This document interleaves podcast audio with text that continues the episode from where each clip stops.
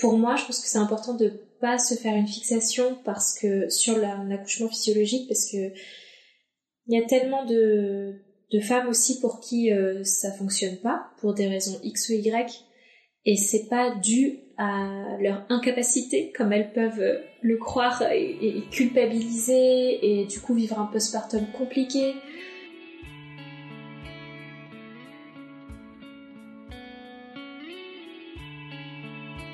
Bonjour à toutes et à tous, je suis ravie de vous retrouver aujourd'hui pour vous partager le récit d'accouchement de Marion.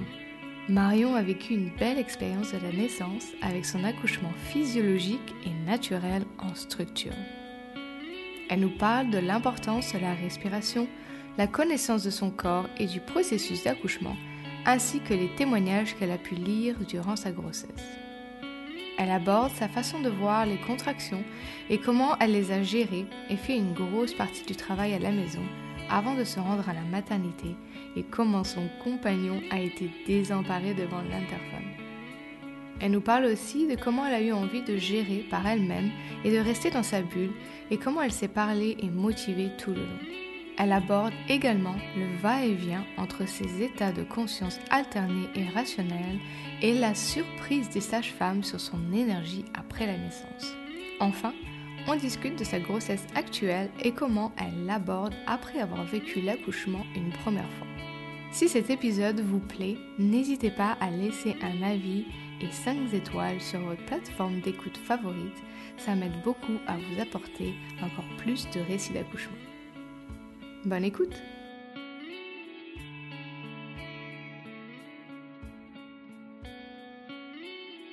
Salut Marion, merci beaucoup d'être avec nous aujourd'hui. Comment ça va? Bonjour Laura, c'est un plaisir. Merci de m'accueillir. C'est avec plaisir. Euh, Marion, est-ce que tu peux te présenter un petit peu euh, d'où tu viens, euh, ce que tu fais dans la vie et combien tu as d'enfants? Oui, bien sûr. Donc, bah, pour commencer, je suis originaire de Dunkerque, du nord de la France, mais je vis actuellement sur Lyon. J'ai donc j'ai un enfant qui a deux ans, presque deux ans et demi, et je suis enceinte de mon deuxième. Donc je devrais accoucher Ah. en juin. Félicitations. Merci. et, euh, et en fait, depuis euh, que j'ai eu mon premier enfant, j'ai décidé d'arrêter de travailler parce que pour moi, c'est trop un plaisir d'être à la maison et de m'en occuper. Donc, euh, et j'aimerais faire la même chose pour mon deuxième, au moins un an. Donc voilà, c'est mon projet pour les futures années, d'être un peu à la maison avec eux. C'est vraiment super pour toi et tes petits de pouvoir être avec eux. Nous aussi, on est avec notre fils. Et on parlera aussi de ta grossesse après, de comment tu l'abordes cette fois-ci. Mais si tu veux bien, est-ce qu'on peut commencer avec euh, ta première grossesse et les préparations que tu as faites en amont de l'accouchement? Ça marche. Alors, euh, j'ai eu une expérience extrêmement positive. C'est le but de ce podcast. Euh, donc, pour commencer avec les préparations à la naissance, alors d'abord, dans un premier temps, il faut que j'explique que les cinq premiers mois de ma grossesse, j'étais à l'étranger, au Turkménistan. C'est un pays où euh, il y a une vraie euh, distance culturelle et euh, au niveau médical, ça fonctionne pas du tout comme en France. Et c'était ma première grossesse.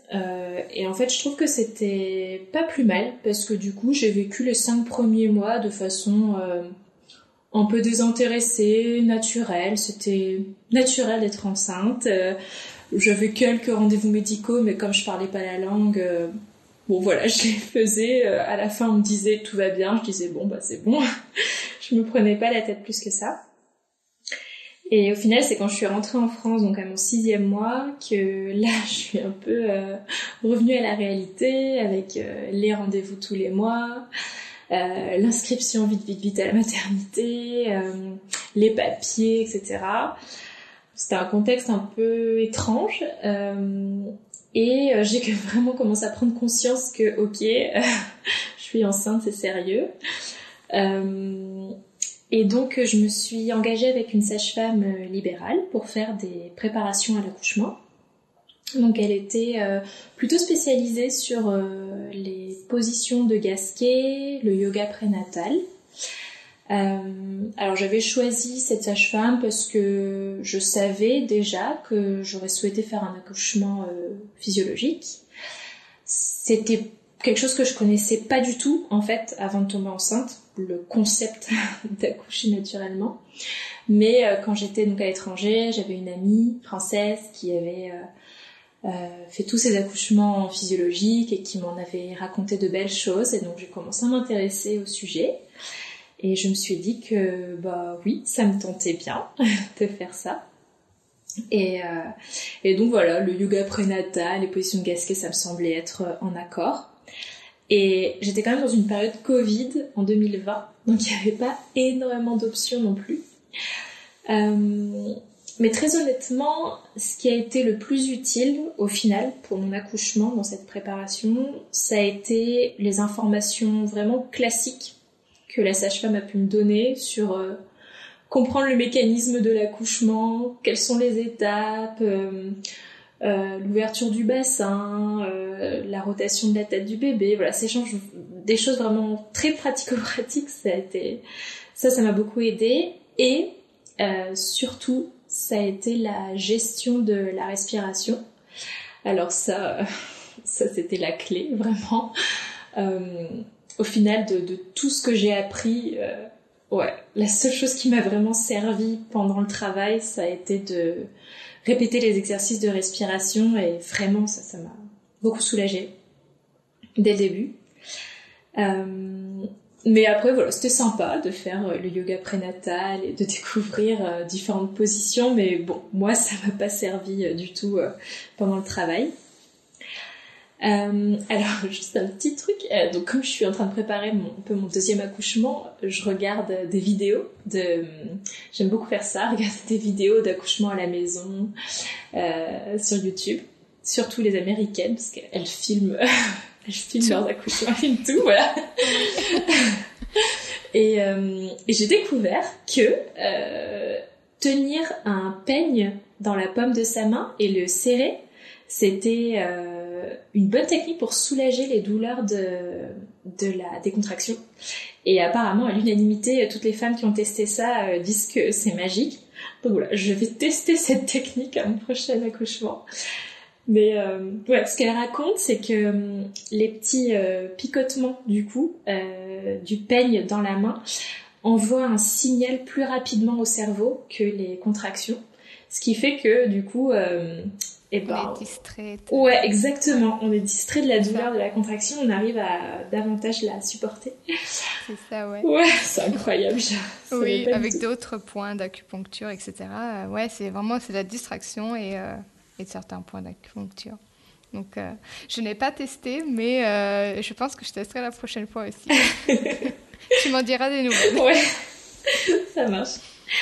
Euh, autrement, pour ce qui est de la préparation, j'ai aussi eu énormément de lectures personnelles. J'étais, j'adhérais à un groupe Facebook qui s'appelait Accouchement au naturel, je crois, grossesse et accouchement naturel.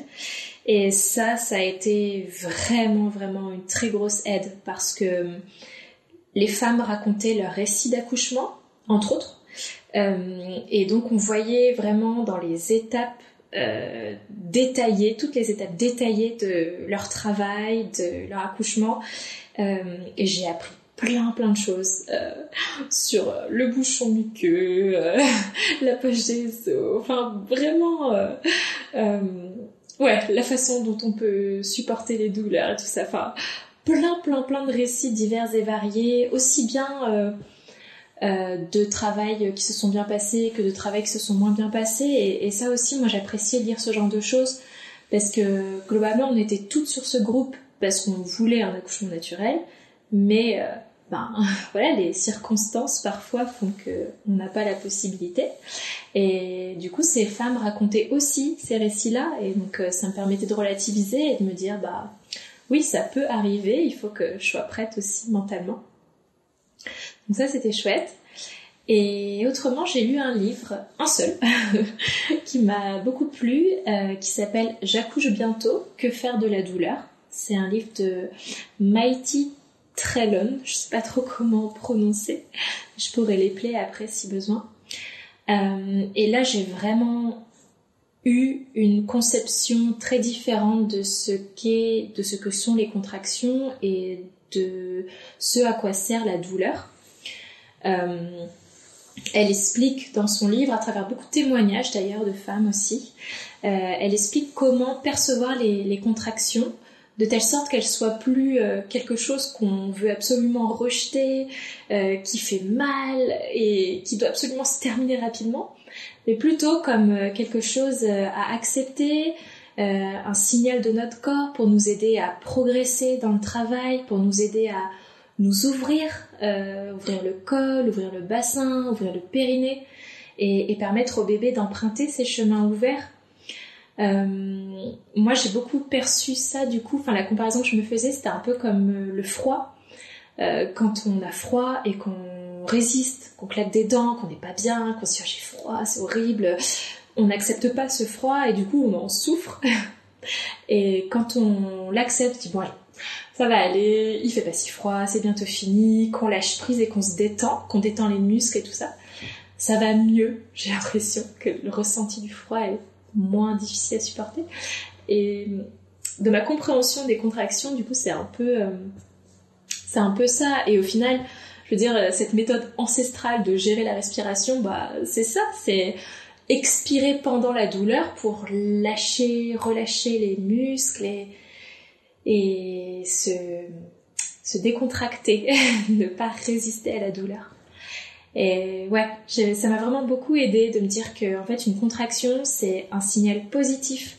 C'est euh, c'est comme euh, voir la douleur comme un itinéraire pour nous aider à progresser dans le travail. Euh, et d'ailleurs, euh, ma sœur est sage-femme et, euh, et, elle m'a expliqué que euh, la, les douleurs fortes, parce que c'est que certains niveaux de travail, on est vraiment dans des douleurs très très fortes, euh, c'était, ça pouvait être vu comme euh, une, un appel de notre corps à quitter, à, à mettre notre cerveau sur off, à quitter. Alors ça, c'est une citation que je pense que j'ai prise dans le livre quitter le néocortex pour accéder au cerveau reptilien. Parce que si on restait purement dans du rationnel, faut avouer que c'est contre nature de s'ouvrir euh, pour euh, ouais pour laisser passer un petit être euh, euh, rationnellement c'est très difficile de se dire allez je vais le faire quoi. C'est très douloureux et donc euh, et donc notre corps il est en train de nous dire ça y est maintenant euh, laisse-moi aux commandes. Arrête de rationaliser mets-toi sur off et, et suis ton instinct animal primitif. Et je, enfin, je confirme que mon accouchement a été très primitif. oui. même si je vais revenir sur ça lorsque je parlerai de mon accouchement parce que euh, justement, je pense que j'ai décroché euh, à un moment donné, je suis, trop rationalisée et ça a vraiment perturbé. Euh, mais en tout cas, ouais, je pense que ce qui est important de se dire, c'est que la douleur, normalement, elle doit être à la mesure de ce qu'on peut supporter. Je pense pas que notre corps puisse nous faire subir quelque chose d'insurmontable. Et donc, a priori, on, on est fait pour ça et donc on devrait, euh, on devrait y arriver. et euh, j'avais aussi préparé une petite liste de phrases motivantes à me répéter pour cultiver ma force mentale. Euh, j'avais appelé ce document Motivation accouchement. Et j'y mettais des petites citations, des, des, phrases que je lisais dans des témoignages de femmes, des choses que j'entendais dans des vidéos, que, que, je lisais à droite à gauche et qui vraiment me, me parler et, et me motiver. Et je l'avais euh, même envoyé euh, à mon mari en lui disant bah écoute pendant le travail il euh, faudrait que tu me motives avec ces petites phrases etc. bon au final je, je, je l'ai remballé quand il a essayé de m'en sortir une ou deux. Je, je, tais-toi. Mais je pense que ça a joué un gros rôle dans ma préparation mentale en amont. Euh, ouais. Mm. Oui, des sortes de mantras. Ouais, ouais. Exact. Et ouais, je, je comprends. Peut-être on, s'imagine euh, quelque chose et après le jour J, me touche pas, me parle ah pas. Ouais, tout à fait ça. Euh, autrement, donc comme je disais, j'avais bon, je m'étais intéressée du coup à l'accouchement physiologique de par une amie, mais c'était pas non plus, j'en faisais pas une fixation parce qu'en fait, j'y connaissais pas grand chose et que je, je, en fait, je me disais que c'était pas un objectif en soi d'accoucher naturellement. Pour moi, c'était plus la cerise sur le gâteau. Euh, je me disais que dans tous les cas, euh, il n'était pas question de est-ce que je vais y arriver ou pas. Je pense que dans tous les cas, je, peux y arriver. Il n'y a pas de raison. Il y a des femmes qui font ces accouchements physiologiques. enfin, les femmes font ça depuis toujours. Euh, partout dans le monde, donc il n'y a pas de raison que j'y arrive pas. C'était plutôt est-ce que les circonstances seront réunies pour que ça marche? C'était plutôt ça. Euh, dans le fond, je craignais rien en particulier. J'étais plutôt, euh, voilà, on verra bien comment ça va se passer. Euh, hormis euh, la césarienne, ça c'est vraiment quelque chose qui me faisait très peur. Et j'en ai encore peur aujourd'hui. Je, redoute. Ça, j'espère vraiment que ça va pas arriver, mais encore une fois, on n'est pas, n'est pas à l'abri. Et, et comment je me sentais avant l'accouchement? Bah, plutôt sereine, du coup. En fait, j'avais un peu d'autres chats fouettés. Euh, mon mari était coincé à l'étranger à cause du Covid. Moi, j'avais pu rentrer, mais pas lui. Et ouais, l'accouchement approchait. Je me disais, mais non, c'est pas possible. Il va pas rester encore et au final, euh, bon, il a pu rentrer trois semaines avant l'accouchement, donc euh, ouf. Mais du coup, j'étais juste euh, trop heureuse qu'il soit là, qu'on soit réunis. je pensais pas vraiment, même pas du tout à l'accouchement. Et j'ai accouché un peu à l'avance, donc je sais pas, ça m'a toujours paru très lointain. Je me disais, oh, j'ai le temps, ça va venir, mais je sais pas, c'est pas pour tout de suite. Au final, c'est arrivé plus vite que je pensais. Ouais. Mm. Et donc du coup, bah, je peux, euh, ouais, je peux vous raconter un peu euh, dans les détails comment ça s'est passé. Euh, donc en fait, ça a commencé par. Alors non, quand même, je veux préciser que c'est vrai que j'ai vécu une très belle grossesse, très honnêtement, très sereine, très paisible. je j'avais j'avais pas de douleur particulière. Enfin, bien sûr sur la fin comme tout le monde, mais voilà autrement j'allais très bien et, euh, et, je pense que c'est important aussi euh, par rapport à l'accouchement j'étais assez euh, voilà j'étais en paix et et donc trois jours avant l'accouchement attendez ouais trois jours avant l'accouchement j'ai commencé à perdre mon bouchon muqueux alors un concept que j'ai découvert dans ce fameux groupe Facebook euh, donc j'étais j'étais rodée, je savais à quoi ça devait ressembler, euh, je savais qu'on pouvait perdre ce bouchon muqueux plusieurs semaines même avant l'accouchement.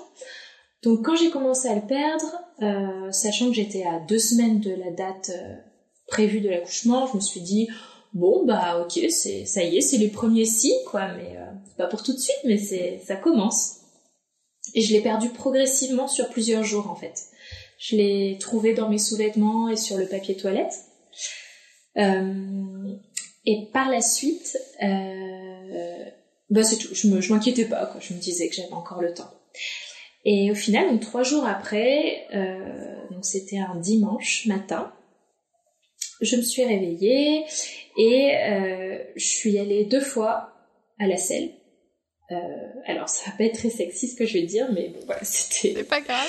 c'était diarrhéique, c'était mou, c'était bizarre, c'était pas habituel, alors que je me portais très bien.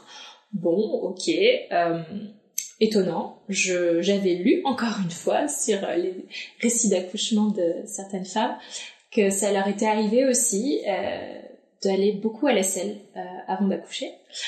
Euh, comme le corps est bien fait d'ailleurs, c'est vraiment euh, donc je me suis dit, ok, bon, ça m'alerte un peu, mais euh, on verra bien. Et euh, deux heures après, à peu près, je commence à ressentir des petites sensations dans le bas du ventre. Ça va, ça vient. C'est pas du tout douloureux, juste je sentais qu'il y avait quelque chose. Je me dis, ok, bon, il était 11 heures du matin à peu près. Et je continue avec mes occupations et je me dis, 45 minutes plus tard, je me dis bon, je veux quand même mettre mon application euh, mobile euh, des contractions pour voir si c'est ça quoi vraiment, si, si c'est rythmé à ce point. Donc je l'enclenche et je me rends compte qu'effectivement, euh, j'ai des contractions qui apparaissent toutes les 5 à 10 minutes et qui durent euh, une trentaine de secondes à peu près. Du coup, je commence à être un peu excitée. J'écris à ma mère, euh, je lui envoie un petit texto en disant que j'ai des contractions légères, mais bon, je sais pas trop. Voilà, j'étais encore euh, super décontracte à ce moment-là. je, bon, la journée se passe vraiment normalement, donc j'ai ces petites contractions qui viennent et qui partent très régulièrement toute l'après-midi, sans qu'elles soient douloureuses.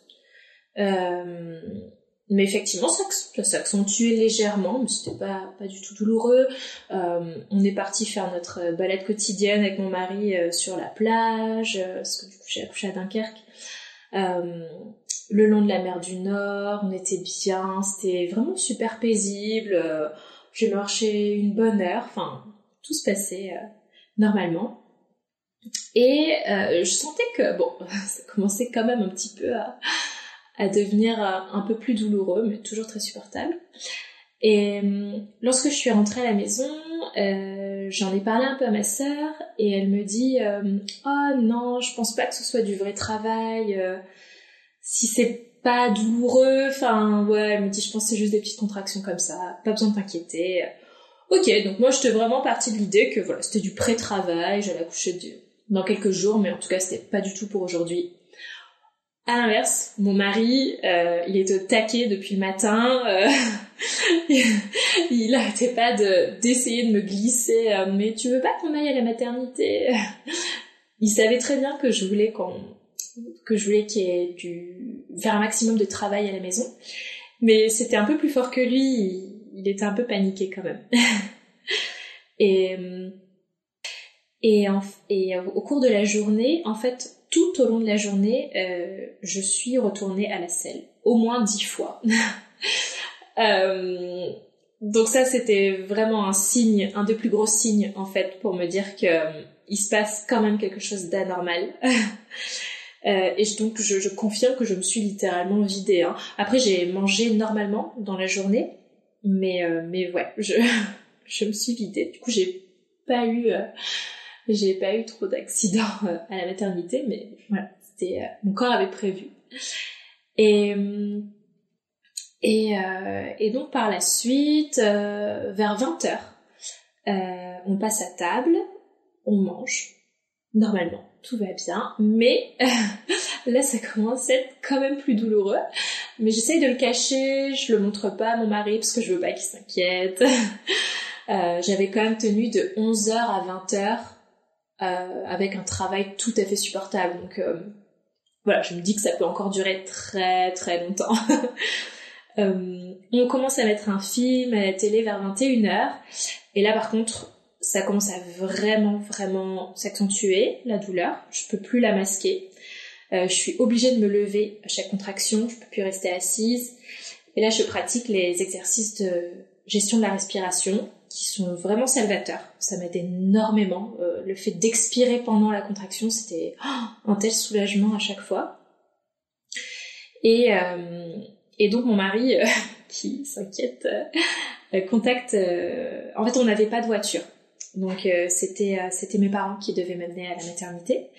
Euh, donc vers 21h15, mon mari il envoie un message à ma mère en disant que bon apparemment on devrait pas tarder à la maternité. moi je dis à ma mère que ça va, que ça fait mal, mais que voilà, ça va, on se tient prêt, mais on est on est bien. J'avais en fait à l'esprit que ce qu'avait m'avait dit ma sage-femme, qu'il fallait attendre d'avoir des contractions toutes les deux minutes pendant deux heures avant d'aller à la maternité. Donc euh, je commençais à avoir des contractions toutes les deux trois minutes. Euh, je me suis dit bon il est 21h, bah je vais aller à la maternité vers 23h. Ça me semblait complètement jouable à ce moment-là. Et puis euh, en fait une demi-heure après je suis au bout de ma vie. C'est vraiment très très douloureux. Là, je commence à pleurais en souriant. Enfin, je, je commençais à perdre un peu pied. Euh, mon mari m'a dit par la suite que je faisais des bruits bizarres à ce moment-là, que c'était, qu'il se passait quelque chose. Donc, euh, du coup, vers 22 heures, ma mère me dit, bah, prends une douche. en attendant, j'arrive. Ça va peut-être te soulager. donc, le temps qu'elle arrive.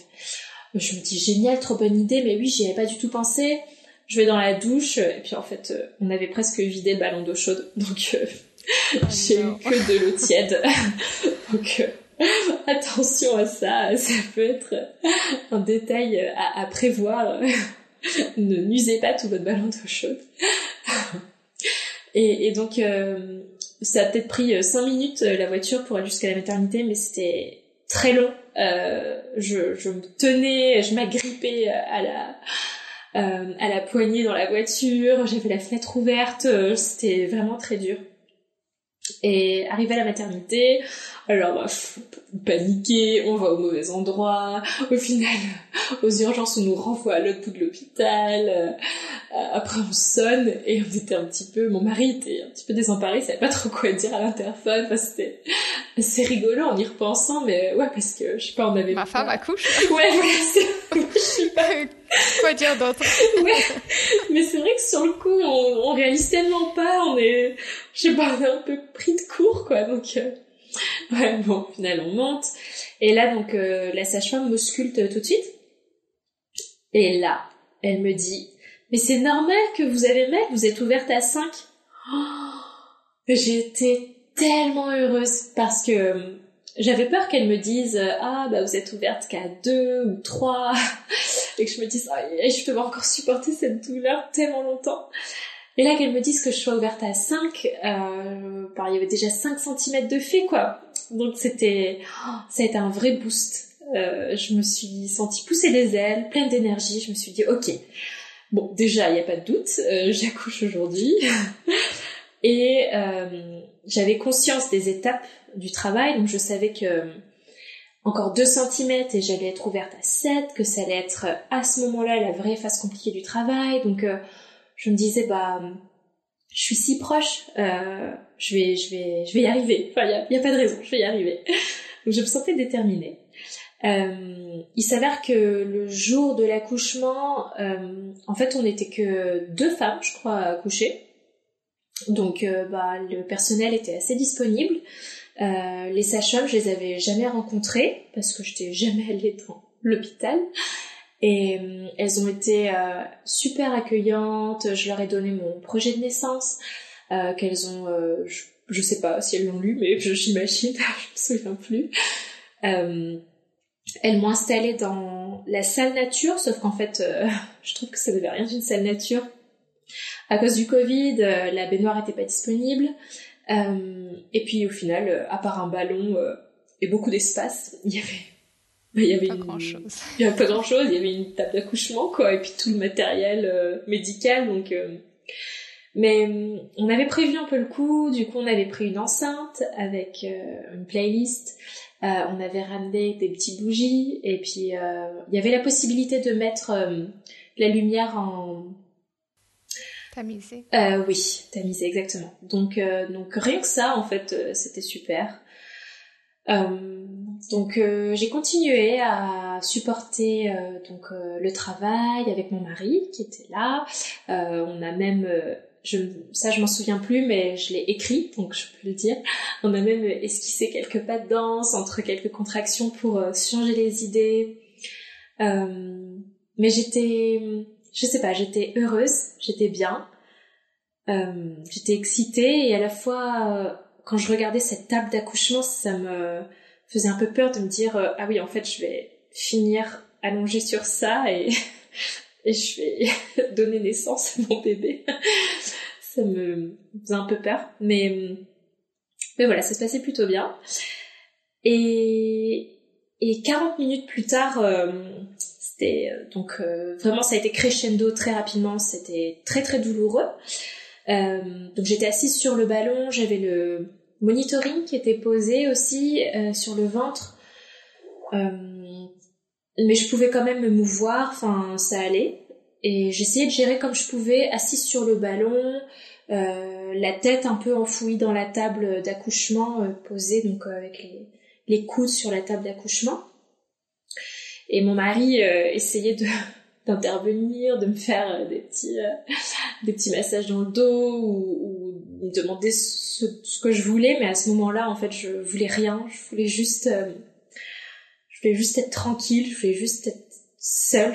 Enfin non, je voulais pas être seule, bien sûr, je voulais qu'il soit là, mais je je voulais rien de lui. C'était assez étonnant, mais je, je sais pas, j'avais besoin de gérer ça euh, par moi-même. C'était plus fort que moi, je contrôlais pas vraiment. Et donc euh, j'ai demandé à 40 minutes plus tard à la sage-femme quand elle est passée de m'ausculter à nouveau parce que c'était très dur. Et là elle m'a dit que je suis à 7. Donc euh, en 40 minutes. Donc je me dis, enfin plus ou moins, peut-être une heure. Donc je me dis, waouh, ça y est, là c'est, j'ai conscience que j'entre dans la phase dite de désespérance. le nom est pas très gai. Euh, c'est le, le, que le plus dur est devant moi, mais que je suis sur la dernière ligne droite. je me disais, ça y est, c'est bientôt fini. C'est maintenant qu'il faut vraiment pas craquer. Et à ce moment-là, euh, je lui demande un peu paniqué, je, pense que j'ai mon rationnel qui a repris le dessus, et je lui demande comment je vais savoir quand le bébé arrive? Et elle me dit, euh, bah vous sentirez qu'il va pousser sur vos fesses. Et je me dis, c'est bizarre, j'ai déjà cette sensation. Bon, euh, mais en fait, je pense que c'est ça qui m'a un peu perturbée dans mon travail, c'est que je savais pas ce que c'était censé faire d'accoucher. Donc, je savais pas qu'est-ce qui va se passer, quoi. Le bébé, il va, il va sortir à un moment donné. J'aurais envie de pousser par moi-même, ou bien on va devoir me le dire. Enfin, j'étais un peu perdue pour, pour tout ça. Gérer la douleur, ça allait, je m'étais préparée, mais véritablement donner naissance, ça me faisait peur. Et bon, au final, euh, les douleurs des contractions euh, se sont tellement intensifiées que j'ai quitté euh, mon néocortex complètement. Et là, là c'était, là c'était très intense. J'étais vraiment la tête enfouie dans la table d'accouchement, euh, un peu à, en, en, angle droit. Euh, je sais pas comment expliquer, mais j'avais les jambes, j'étais par terre, mais j'étais pliée sur la table d'accouchement et et vraiment, euh, je faisais des, des vocalises, j'émettais des sons, j'ai, je pense que j'ai crié. Euh, j'étais euh, je m'agrippais euh, à la à la table au, tissu sur la table je déchirais tout le papier enfin c'était très très intense et assez inexplicable euh, la douleur elle était là mais je serais incapable de la décrire je sais pas d'où elle venait je sais pas c'est oui très très particulier, mais en tout cas, mon corps a complètement pris le dessus. J'étais plus capable de rien maîtriser.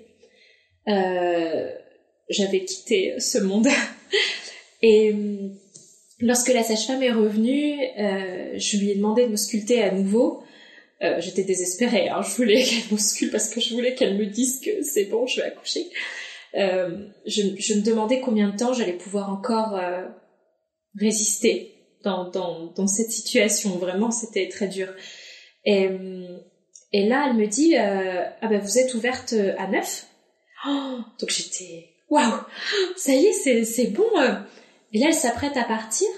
Et je lui dis, mais non, ne partez pas, j'étais vraiment, mais où vous allez, j'ai besoin de vous maintenant. Euh, et elle me dit, bah, vous sentez le bébé qui pousse? Je lui dis, bah, je, je sais pas, oui, je pense, j'en sais rien et elle me réausculte. Enfin, elle me fait d'abord monter euh, sur la table d'accouchement euh, à genoux.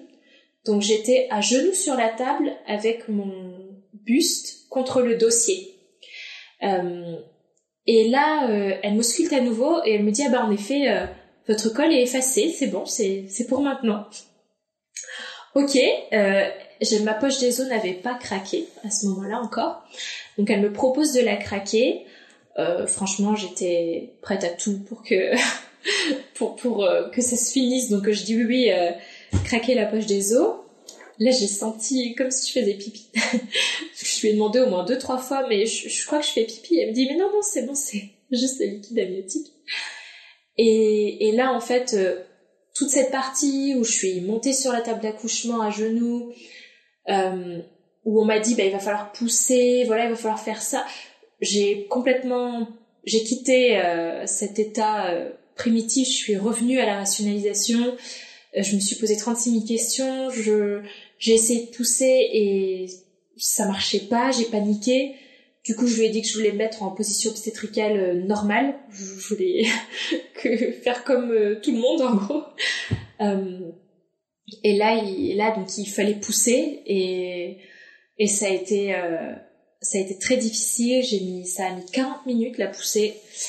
Et ouais, j'ai vraiment cru que le bébé sortirait pas. D'ailleurs, je poussais toutes mes forces et j'arrêtais pas de dire mais c'est pas possible, il peut pas sortir. Je c'est fermé quoi.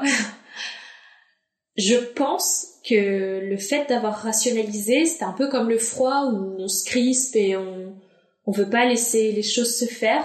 Je pense que c'est un peu ce qui s'est passé à ce moment-là parce que vraiment j'avais l'impression que je fermais les portes en fait euh, à mon enfant inconsciemment. Je j'arrivais pas à j'arrivais pas à m'ouvrir, vraiment pas.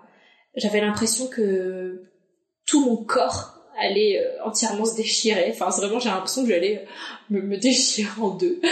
Et, euh, et ce qui m'a beaucoup motivée, c'est que euh, bah, du coup, mon mari était juste à côté et me disait, mais on voit la tête sortir, enfin, on voit le début du crâne et à chaque fois que je reprenais des forces, il retournait à l'intérieur. Euh, du coup, les sages-femmes vraiment m'encourageaient, allez, allez, vous pouvez y arriver, il est presque là, il faut, il faut vraiment tout donner maintenant, il faut pas se limiter. Euh, donc j'ai vraiment essayé après de tout, toutes mes forces, mais comme on peut l'imaginer en gonflant les joues, euh, l'impression que mon, ma tête allait exploser tellement je mettais de, de la force. Et, et, euh, et je sentais que c'était, j'avais lu que c'était le, ce qu'on appelle le cercle de feu, le moment où la tête passe. Je confirme que c'était véritablement un cercle de feu pour moi.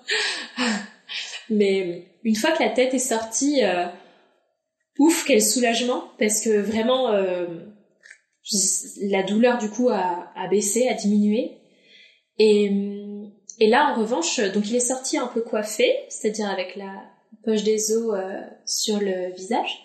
Donc la sage-femme apparemment, euh, d'après mon mari, euh, l'a décoiffé. Il avait aussi le cordon un petit peu autour du cou, donc elle l'a enlevé. Et là, elle me dit, euh, bon par contre, euh, le bébé est dans une position inconfortable, donc il faudrait vraiment pas tarder à le sortir complètement. Oh alors là, comme gros coup d'adrénaline, j'ai à nouveau poussé de toutes mes forces, toutes mes forces euh, possibles et imaginables, jusqu'à ce qu'à un moment donné, euh, je sente une masse chaude, euh, toute molle et je sais pas, c'était très étrange. Je l'ai vraiment senti sortir, quoi. Et aussi incroyable que ça puisse paraître, il était à peine sorti que tout était fini. Enfin, vraiment, je, il y avait plus de douleur, il y avait plus rien. C'était c'était comme un autre monde. et, et en fait, quand euh, il est sorti, euh, elles me l'ont posé euh, sur, sur le, le, torse tout de suite. Et, et en fait, je suis pas très fière de ça, mais je pense que c'est bien de le dire quand même. En fait, quand il est sorti, j'arrêtais pas de dire oh mon dieu, oh mon dieu, tellement j'étais sous choc de ce que je venais de faire. Et j'ai dit oh, qu'est-ce que j'ai fait? C'est quoi ça? Et, bon, bien, évidemment, tout de suite après, euh, j'ai pris mon enfant et c'était parti, mais j'étais tellement... Au début, ça a été difficile, les premières secondes, de faire le lien entre tout ce que j'avais vécu pendant neuf mois, euh, tout ce travail de d'accouchement et soudainement un bébé qui en fait était dans mon ventre, tout à coup était là était là sur moi, c'était le mien. C'était assez bizarre euh, et assez longtemps d'ailleurs même après l'accouchement, j'avais toujours du mal à me dire mais ce bébé était dans mon ventre. j'ai mentalement euh, des difficultés à faire le lien.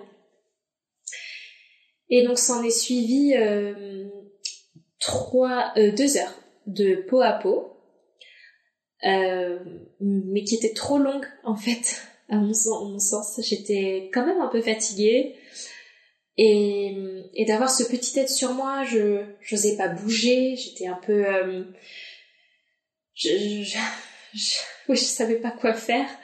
Euh, c'était beau, mais j'arrivais pas à en profiter en fait, parce que j'étais un peu démunie, j'avais en fait juste besoin de reprendre mes forces.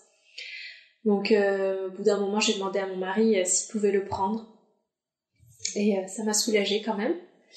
Donc après ces deux heures de peau à peau, donc la sage-femme est revenue, ils ont fait les examens, ils l'ont habillé, et puis on est parti en, salle de, de je sais pas comment ça s'appelle. On est parti euh, dans notre chambre. oui. Oui, remonter en chambre. Oui, voilà. C'est pas une salle, on, est, on va pas en salle de réveil. Oui, non, exactement. Oui, tout à fait. On est monté en chambre. Et en fait, euh, à ce moment-là, quand il a fallu euh, descendre de la de la table d'accouchement, bah, quand la sage-femme m'a dit bon bah on va y aller, on va commencer à préparer les affaires, j'ai dit bon bah ok, enfin je me suis levée et puis je commence à ranger mes affaires et puis la sage-femme m'a regardée, elle me dit ah, c'est vrai, elle me dit j'ai pas l'habitude euh, des mamans qui accouchent sans péridurale et quand il y a une péridurale, bah clairement euh, c'est pas la maman peut pas se lever comme ça quoi, c'est pas possible. Elle est encore sous anesthésie et tout ça et, c'est vrai que moi je j'avais j'étais épuisée mais à la fois j'étais pleine d'énergie, je pense avec les hormones et et donc je voilà, je pouvais euh, très facilement aller me lever et puis euh, préparer mes affaires, partir. Une petite anecdote aussi. Euh, ouais, voilà. Et puis après, donc, euh, le séjour à la maternité s'est bien passé. Ce que je regrette un petit peu, c'est que euh, j'ai pas mis mon enfant tout de suite au sein, en fait. Et je crois que je crois que c'est ce qui est de mieux à faire quand on le met tout de suite en peau à peau dès qu'il sort le mettre au sein. Et je sais pas, moi j'étais... Euh, c'est comme si j'avais oublié tout ce qu'on m'avait dit euh, à ce moment-là. J'ai, j'ai rien fait, j'ai juste laissé le petit sur moi. Je pense que pour mon prochain accouchement, j'essaierai de, de mettre tout de suite au sein. Enfin, on verra. et, et après, bah, j'avais à cœur d'allaiter, donc... Euh, donc il y a eu vraiment les apprentissages de l'allaitement à la maternité. Les sages-femmes ont été super parce que elles m'ont, à chaque fois que je devais le mettre au sein, euh, j'y arrivais pas, donc je les appelais et elles venaient, elles prenaient leur temps pour euh, m'aider à mettre euh, le petit au sein. Au début d'ailleurs, j'y arrivais vraiment tellement pas que je je prenais le colostrum, enfin je faisais les, je sais plus comment on appelle, mais Extraction oui, à la main. Oui, tout à fait, extraction à la main, oui. Elle, je mettais dans une petite cuillère et je lui donnais, même quand il dormait, euh, parce que j'avais appris que on pouvait faire ça. Et, et effectivement, il avait euh, repris euh, du poids à balle en quittant la maternité, donc c'était bien. Mais, mais ça, ça m'avait beaucoup aidé, les préparations à l'allaitement que j'avais fait. J'avais fait aussi ça, effectivement, j'avais oublié de dire. J'avais fait des préparations à l'allaitement. Et, donc, il y a plein de choses qui m'ont beaucoup aidé pour mettre en place l'allaitement. Ça, ça a été vraiment utile. Euh, et puis, pour les premiers temps euh, où on est rentré chez nous, euh, je dois dire que j'étais pas super à l'aise avec mon bébé. Enfin, J'aimais plus que tout, ça c'était pas la question, mais je savais pas trop comment le manipuler. Par exemple, je redoutais de devoir le porter lorsqu'il avait pas ses vêtements on était en plein hiver, donc euh, du coup il était tout le temps mitouflé, et donc il, avait du coup il, avait de la masse, mais lorsqu'il était tout nu, il était tout frêle, tout petit, et ça me faisait un peu peur, tout fragile. Donc au final, euh, les premiers temps, j'ai eu beaucoup de chance parce que mon mari était à la maison euh, quatre mois, et donc il s'est beaucoup occupé du change du petit, et moi je m'occupais de l'allaitement, qui était très intense. Et donc euh, on en rigolait beaucoup. Il me disait euh, toi tu t'occupes de ce qui rentre et moi je m'occupe de ce qui sort. Mais ça m'a vraiment énormément euh, soulagé qu'il prenne autant les devants. Lui il était super à l'aise d'ailleurs, c'était incroyable. Et puis puis je me rends compte que j'ai pas parlé du rôle du compagnon pendant l'accouchement. Tu en as parlé un peu quand tu as dit qu'il faisait des massages. Ouais. S'il y a euh, d'autres choses à dire aussi. Hein. Ouais, un tout petit peu. En fait, euh, du coup, pendant l'accouchement, euh, je peux dire qu'effectivement, mon mari, ça a été une présence indispensable, mais pas tant dans les choses qu'il a faites, euh, parce que clairement je l'empêchais de faire quoi que ce soit de toute façon. il pouvait pas me parler, pas me toucher. Mais euh, le fait qu'il soit là, c'était vraiment vraiment énorme et particulièrement lors de la poussée. Euh, il m'encourageait énormément. C'était un moment où j'ai beaucoup rationalisé et où j'ai eu très peur parce que je j'avais l'impression que le bébé ne sortirait pas. Et je le regardais désespéré en lui disant que je n'allais pas y arriver. Et désespérément, je cherchais de l'aide auprès de lui. Et, il m'encourageait euh, énormément en me disant que si, que... Enfin, il avait plein de paroles, je me souviens plus exactement, mais il avait plein de paroles qui m'ont donné beaucoup de force. Euh, J'avais cette figure familière à côté de moi. C'était vraiment essentiel à ce moment-là. Euh, autrement, pour tout ce qui était le travail ou où c'était pas encore trop trop douloureux, où c'était supportable, bah, il était une super distraction dans la mesure où il me faisait un peu euh, oublier euh, les douleurs euh, entre deux contractions. Donc c'était chouette, il avait toujours des blagues à raconter, des petites choses à faire. Ça c'était ouais, c'était vraiment bien. Ça, ça me fait penser à une question. Oui. Est-ce que, parce que en fait, ton, ton expérience, ça me fait beaucoup penser à la mienne. Ok. Et là, euh, avec ton, ton compagnon, est-ce que euh, tu as bu ou est-ce que tu as mangé pendant tout ton travail? Euh, bah alors du coup, entre 11h du matin et, et 21h du soir, c'était déjà du travail mais pas douloureux et donc là oui j'ai vraiment mangé, enfin il y avait aucun souci, j'ai passé ma journée normale donc j'ai eu mon repas plus mon dîner et après quand les douleurs se sont vraiment accentuées, je non, mais je pense que j'y pensais même pas. J'étais ouais, j'étais ailleurs. J'ai pas non ni bu ni mangé, je pense. Tout le long. Euh, bah j'ai accouché. C'est vrai que je l'ai pas dit. J'ai accouché à 1h du matin. Donc en fait euh, c'était entre 21h et 1h. Donc au final euh, c'était pas très long. Peut-être que quand j'étais chez moi j'ai un peu bu, mais c'est vrai qu'à la maternité non j'ai ni bu ni mangé. Parce que je me souviens, euh, comme tu parlais des respirations, quand j'inspirais, euh, ça me rendait la bouche toute sèche. Ah et en fait, mon compagnon avait la bouteille et me faisait boire ah après chaque contraction. C'est pour ça que ça, ça m'a rappelé, ça m'a rappelé cette question. Parce que c'est vrai que j'entends beaucoup, des fois, les femmes qui bah, manger, moi, j'avais pas du tout envie, par exemple, mais boire, oui. Et il y a beaucoup de femmes qui disent qu'ils n'ont pas bu ou pas mangé pendant le travail. Donc euh, voilà pourquoi je te posais les questions. Ah oui, oui, oui. Et euh, j'aime beaucoup aussi euh, ton ressenti une fois que ton bébé est sorti. Parce que j'ai. Je trouve que c'est. je pense quand on n'a pas de péridurale, c'est vraiment là où il y a la. Vraiment la coupure. on se sent tellement bien. Ouais. Et pour moi, c'était pas spécialement que mon bébé il est sur moi, mais c'était que je sentais plus de contraction, plus rien. et c'était incroyable. Ouais, c'est vrai. C'est vrai. Et j'ai eu un peu comme toi aussi, euh, bien sûr que je l'aime, mais je me suis dit un peu, c'est qui ce petit truc sur moi là? C'est, oh, quand tu vas voir ton bébé, tu vas l'aimer direct, tu vas voir, t'oublies tout. Non, t'oublies tout parce que tu ne sens plus ses contractions. Exactement. Mais justement, là, euh, j'ai le sentiment que je vais vivre les choses différemment pour mon prochain accouchement parce que je sais à quoi m'attendre. Et cette fois-ci, j'ai hâte de vivre le pot à pot parce que je j'ai déjà eu un bébé et j'ai moins peur d'avoir un bébé dans les mains, ce que j'avais jamais eu à l'époque. En fait, avant d'avoir mon enfant, j'avais jamais tenu un bébé dans les bras. Et, et là maintenant, je j'ai hâte de tenir ce petit être qui va sortir de moi. J'ai vraiment hâte. Hmm. Alors que pour le premier accouchement, je n'y avais même jamais pensé. Je savais pas.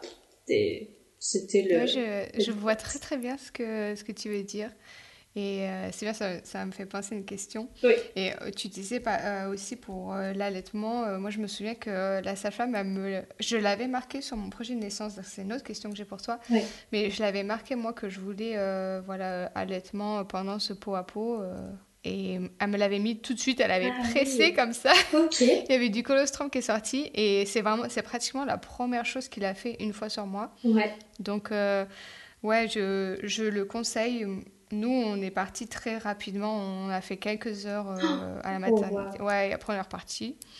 Et, euh, et il a pu allaiter trois fois, en fait, le temps qu'on soit là, tu vois. Donc, je pense que c'est parce qu'on l'a fait tout, très rapidement. Donc, ça me fait penser à deux questions pour toi. la première, c'est qu'est-ce que tu avais mis dans ton projet de naissance et pourquoi as, tu l'as fait aussi? Et après, ce sera euh, par rapport à ta grossesse et si tu as prévu quelque chose de différent pour cet accouchement qui arrive. Oui. Euh, alors, le projet de naissance, euh, pourquoi je l'ai fait? Parce que, encore une fois, sur ce groupe Facebook, il y avait plein de, femmes qui racontaient qu'elles en avaient un et que... et, le conseillaient. Alors, bah, voilà, j'ai un peu, je me suis un peu dit, bah, je mettre toutes les chances de mon côté. Moi aussi, je vais en faire un. Très honnêtement, j'ai pas été très créative, j'ai copié-collé un projet de naissance euh, d'une femme qui avait posté le sien sur euh, Facebook. Et je l'ai adapté un peu bien sûr à, moi. Mais euh, mais donc globalement il y avait il y avait tout il y avait les petites choses habituelles. Donc je je sais pas si je vais réussir à les dire dans l'ordre mais donc le pot à pot qui a été respecté pas de perfusion d'ocytocine euh, sauf en cas de besoin, donc j'en ai pas eu d'ailleurs. Euh, euh, ah oui, clampage tardif du, du cordon, ombilical.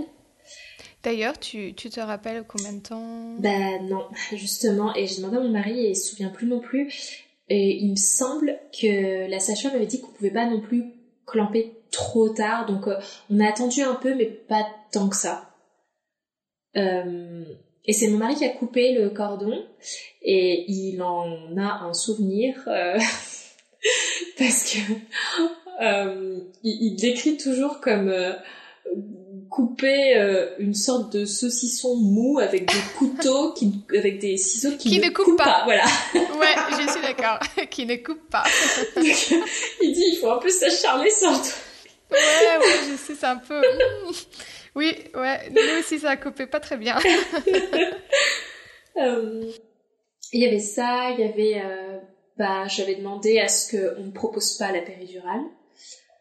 Euh, je que je, il faudrait que je le ressorte ce projet de naissance. Je me souviens plus exactement de ce que j'avais mis dedans. Mais c'est un peu les gros éléments. J'avais parlé que je voulais l'allaitement. je crois qu'il y avait plein d'autres petites choses euh, en cas de césarienne aussi, j'avais euh, mis des, des petites conditions. Enfin, j'avais j'avais un peu euh, pris tous les, les, cas de figure possibles et j'avais mis des conditions, les, enfin, les choses qui me semblaient être le mieux pour chaque cas de figure. Et tu disais pas de perfusion d'ocytocine. J'ai vu que en France, pour le placenta, c'est un truc qui se fait presque automatiquement d'avoir une injection. Est-ce que tu te rappelles, toi, si euh, tu en as eu ou pas? Alors, justement, moi, je ne me souviens plus, mais j'ai demandé à mon mari si j'avais eu une perfusion et il me dit que non. Donc, je sais pas si euh, lui-même était... Euh... se souvient pas, là non plus. ouais pas là non plus parce qu'au final euh, c'est après l'accouchement donc c'est mm. une fois que le bébé est sorti donc peut-être qu'il peut-être qu'il était trop pris par par le bébé et qu'il s'en souvient pas. Et ouais, je serais incapable de, je serais incapable de répondre. Oui, parce que je, crois que, il me semble, après, euh, ça ne m'est pas arrivé donc je ne suis pas sûre, mais je crois que quand on est péridurale, ils le mettent dans la perfusion. Ah oui, ouais. Et sinon, je crois que c'est euh, dans la jambe, une injection. Ah bah alors ça, c'est sûr, dans la jambe, j'ai pas eu. Je crois, hein, mais je ne suis pas sûre. Et, après, c'est vrai que c'est des choses que, comme après, on est un peu euh, occupé, on ne se rend pas compte des fois. Euh, tu sais combien de temps il est arrivé après ton placenta aussi euh, Il est arrivé 15 minutes après. Ah, c'est rapide, ouais. Mais c'était assez rapide, ouais. Et, mais par contre, je ne me souviens plus. Shiraz me dit, enfin, mon mari me dit que j'ai poussé, mais je ne me souviens plus du tout. En revanche, ce dont je me souviens plutôt bien, c'est les points de suture. Parce que du coup, j'ai eu des petites déchirures quand même. Et, euh, donc, elle m'a mis de l'anesthésiant euh, en spray. Euh, mais ouais, c'était, je sentais quand même ce qui se passait. Et ça, c'était pas très agréable. J'avais hâte que ça se termine. ouais. Je, oui, je suis d'accord. Et ouais, c'est. Ouais. Moi, elle m'avait dit Bon, tu veux la faire comme, comme ton accouchement sans péridurale? J'ai dit Bah non, quand même un petit peu d'anesthésiant. Hein. Ah ouais. Non, quand même. Ah c'est, c'est les contractions, ok. Le, l'anneau du feu, ok. Mais les sutures, non. Euh, et sinon, du coup, pour le, mon prochain accouchement, bah, alors, j'avais pas trop commencé à y penser, enfin, je, j'ai pas encore commencé à y penser, euh, mais euh, c'est le fait de préparer ce podcast qui m'a un peu remise dedans, donc je me rends compte que je me rends compte que j'ai un peu peur quand même de l'accouchement, malgré tout. C'est étrange, c'est comme c'est comme quand on court une course, euh, on souffre tout le long de la course, mais une fois qu'on est arrivé sur la ligne d'arrivée, on est tellement heureux et on se sent tellement plein d'énergie qu'on se dit euh, ah mais euh, je vais refaire ça, je, je m'y remets l'année prochaine, c'était génial, je, je me sens forte. Et puis au final, l'année suivante arrive et on se dit ah non c'était douloureux, j'ai pas envie. et c'est un peu, c'est un peu ça. Je, je sais que ça va être merveilleux, mais douloureux. Et ouais, j'ai, un peu peur. J'ai, c'est étrange, mais j'ai un peu peur quand même. Mm. Est-ce que euh, tu, tu, vois, quand tu parles, tu, tu, tu, nous racontes que ça faisait mal, que ça, ça s'intensifiait, etc. Mm. Est-ce que tu arrives à te rappeler euh, de cette douleur ou c'est juste que tu sais que c'était euh, que c'était intense? Ouais, non, je m'en souviens pas. C'est fou. Hein. Ouais, hein c'est vraiment incroyable. C'est fou. Ouais. Le cerveau. Euh. C'est pour ça que je te pose la question parce que moi je sais que c'était, j'en pouvais plus, mais je pourrais pas dire, je pourrais pas dire la douleur que c'était. Ouais, c'est exactement ça. C'est peut-être aussi pour ça que j'ai un, un, peu peur d'aller à nouveau dans cet inconnu. Enfin, je sais pas. Mm. Et à la fois, je pense que ce dont j'ai un peu peur aussi, c'est que ben il y a des petites complications. Ou... En fait, ça s'est tellement bien passé le premier accouchement. Au final, j'ai pas beaucoup souffert. C'était entre 21h et 1h du matin, donc euh, il y a des femmes qui... Ouais, voilà, ça va.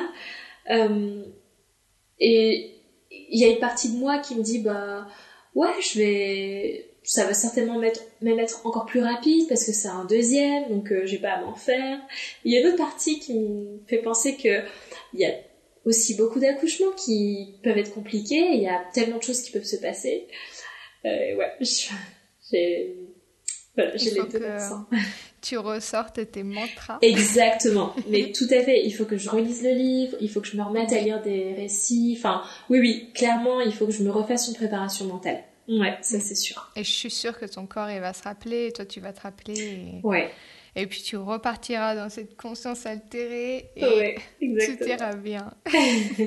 et en plus, ton compagnon, maintenant, il sait aussi à quoi s'attendre. Oui, c'est vrai. Il saura ne pas t'embêter, mais d'être là quand même. Ouais, c'est vrai, c'est vrai, c'est vrai. Ouais, c'est vraiment sympa. Euh, si euh, une femme... Euh, se retrouve un peu dans la même situation que toi. Euh, elle, euh, elle part pour un accouchement physiologique, hein, parce que c'est ce que tu as vu mhm. donc. Euh, est-ce que tu as un petit mot à lui dire Ben, la seule chose qui me vient vraiment à l'esprit, c'est de dire que ce que, ce que j'ai déjà dit d'ailleurs, mais je pense que c'est très important de... Pour moi, je pense que c'est important de pas se faire une fixation parce que sur l'accouchement physiologique parce que il y a tellement de, de femmes aussi pour qui euh, ça fonctionne pas pour des raisons X ou Y et c'est pas dû à leur incapacité comme elles peuvent euh, le croire et, culpabiliser et du coup vivre un postpartum compliqué. Non, c'est dû à, à la nature humaine, au corps et aux circonstances et, et c'est pas grave. Il euh, y a plein de femmes qui qui ont plusieurs enfants et qui vivent des accouchements euh, euh sous péridurale et euh, des accouchements physiologiques en fonction de comment ça se passe. je pense qu'il faut rester ouvert pour pour bien vivre l'accouchement quoi qu'il arrive. Euh, parce que ce qui arrive après, le postpartum et s'occuper d'un nourrisson, c'est pas de tout repos et c'est important d'être euh, bien dans ses baskets, de pas, euh, ouais, de pas avoir de regrets. Euh, donc, juste accepter quelle que soit l'issue de l'accouchement, c'est-à-dire que ce qui compte c'est c'est le bébé, c'est qu'il vienne au monde et et voilà, et puis si c'était pas l'accouchement parfait, eh bien ce sera l'accouchement parfait pour un autre enfant peut-être. Très bien.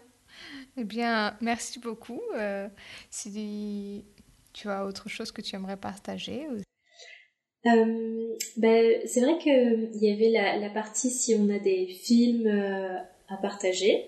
Mhm. en fait, quand j'étais à l'étranger, donc pendant les cinq premiers mois, j'étais euh, au contact de femmes qui qui vivaient très très bien leur euh, leur vie de maman, qui étaient très épanouies et euh, et qui avaient beaucoup à partager du coup. Et donc on avait organisé tous les mois, on organisait tous les mois le visionnage d'un film entre femmes, d'un film autour de la maternité.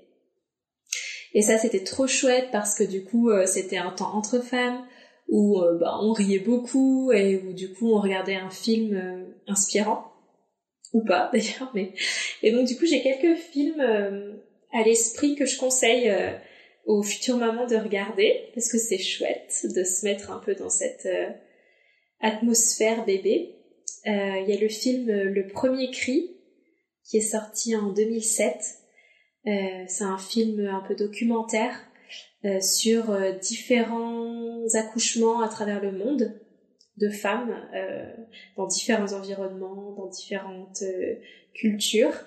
Donc ça c'est c'est plutôt super et des accouchements toujours toujours physiologiques. Enfin quand je veux dire physiologique, je veux dire sans péridurale, mais ça peut être à la maternité, enfin ça peut être à l'hôpital. Il y a le film aussi Bébé avec un S qui est sorti en 2010, qui est un documentaire aussi où on suit la première année de vie euh, de quatre ou cinq bébés qui vivent pareil euh, aux quatre coins du monde dans différentes euh, cultures. Je crois qu'il y en a un, c'est dans des yourtes en Mongolie, un autre c'est dans une tribu en Afrique, un autre c'est aux États-Unis. Enfin, c'est vraiment très chouette. Et il y a aussi le film À la vie qui est sorti euh, tout récemment là en 2021. C'est euh, un film documentaire à nouveau, euh, mais là c'est un film plutôt militant où on suit une sage-femme qui, une sage-femme libérale qui est en fin de carrière d'ailleurs, elle part à la retraite et elle a milité un peu toute sa vie pour pour rendre l'accouchement non médicalisé. Et on la suit un peu dans son quotidien où elle va en fait rencontrer les femmes euh, en postpartum qui doivent euh, bah, établir la couche, euh, établir l'allaitement, qui vivent un postpartum plus ou moins compliqué avec les différents défis auxquels on peut faire face, que ce soit bah, des petits soucis d'argent, c'était une famille à un moment donné qui parlait pas le français, enfin plein de ça se passe en France, ça se passe à Paris, mais euh, mais du coup c'est c'est super beau parce que euh, on voit à la fois comment ça se passe à la maison, comment ça se passe à la maternité, et et puis puis différents contextes, et puis surtout le postpartum, euh, chose euh, dont on parle peu. Mais euh, juste après l'accouchement, bah, c'est postpartum et c'est dès le lendemain. C'est ça. c'est pour une longue durée. Exactement. Donc donc c'est pas mal. Et, euh, et un autre film encore, désolée c'est le dernier, euh, ça s'appelle Un heureux événement, c'est euh, sorti en 2011, et celui-là euh, c'est sur euh, un couple vraiment très très très soudé, très très beau, qui donc apprennent la, grossesse, ils sont super heureux, tout se passe bien. Et en fait, quand le bébé arrive, c'est un vrai chamboulement dans leur vie. Et, la, maman euh, va faire une dépression postpartum. Et euh, en fait, c'est super intéressant parce que ça montre aussi euh, un autre volet du postpartum.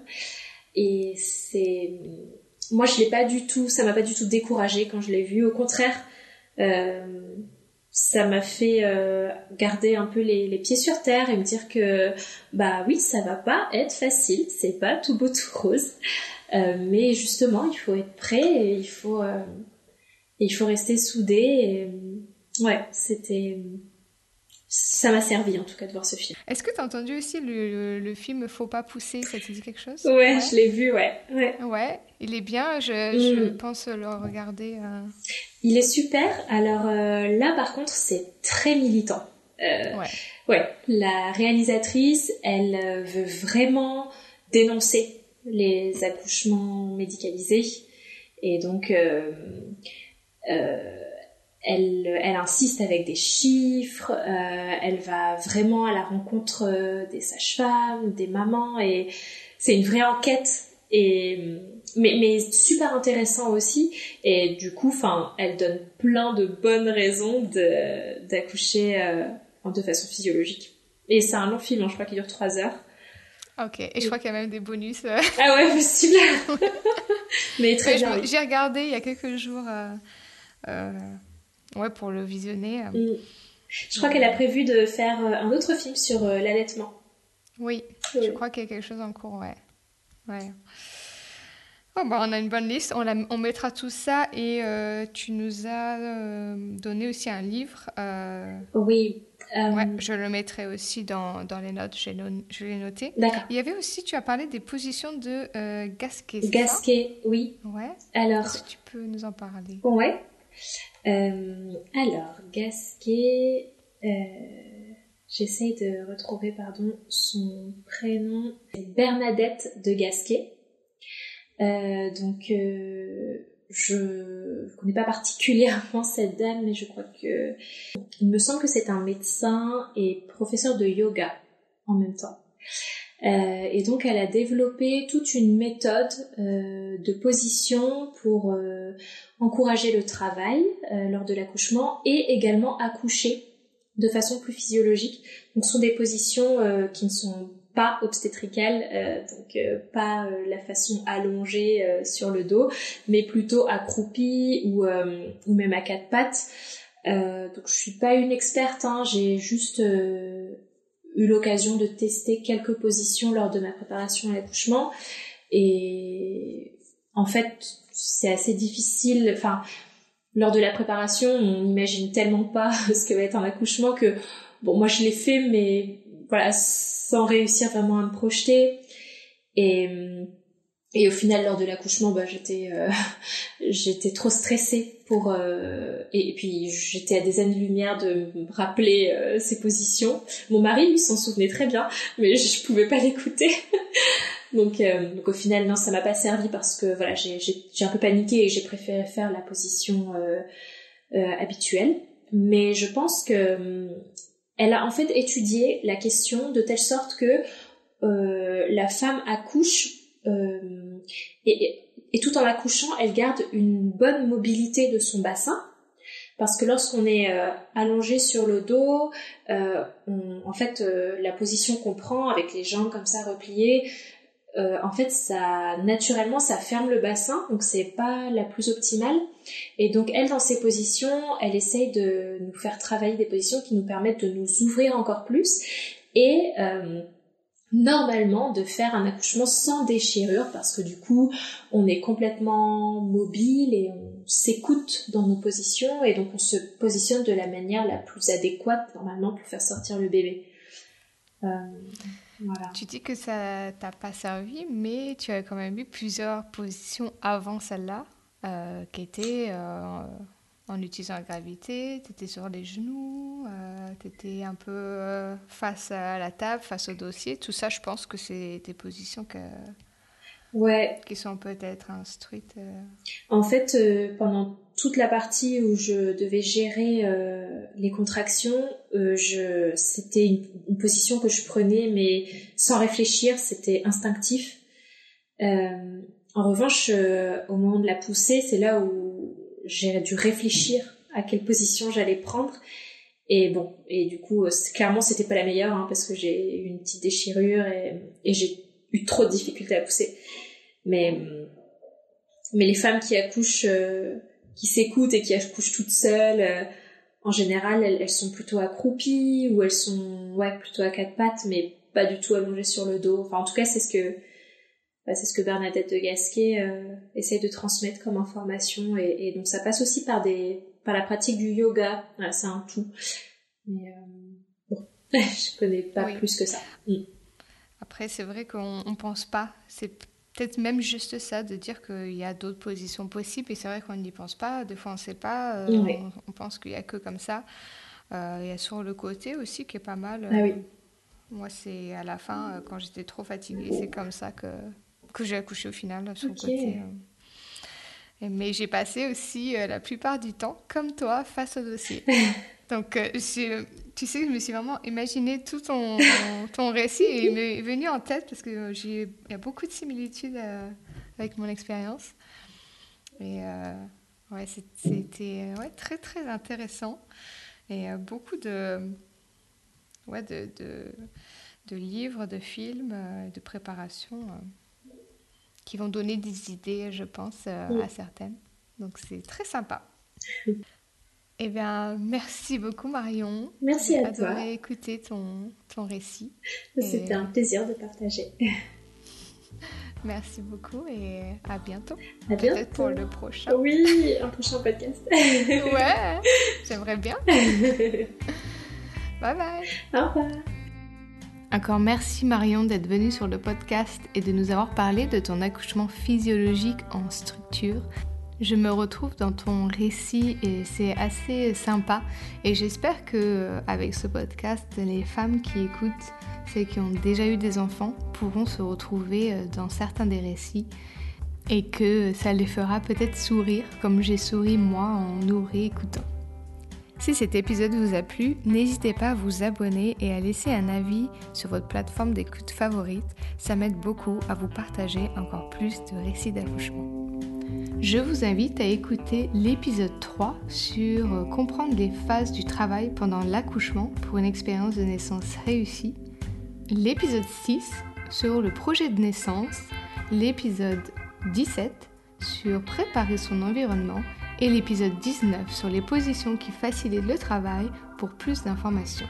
Vous trouverez également un guide et un modèle de projet de naissance pour vous aider à faire le vôtre sur mon site internet à télécharger gratuitement.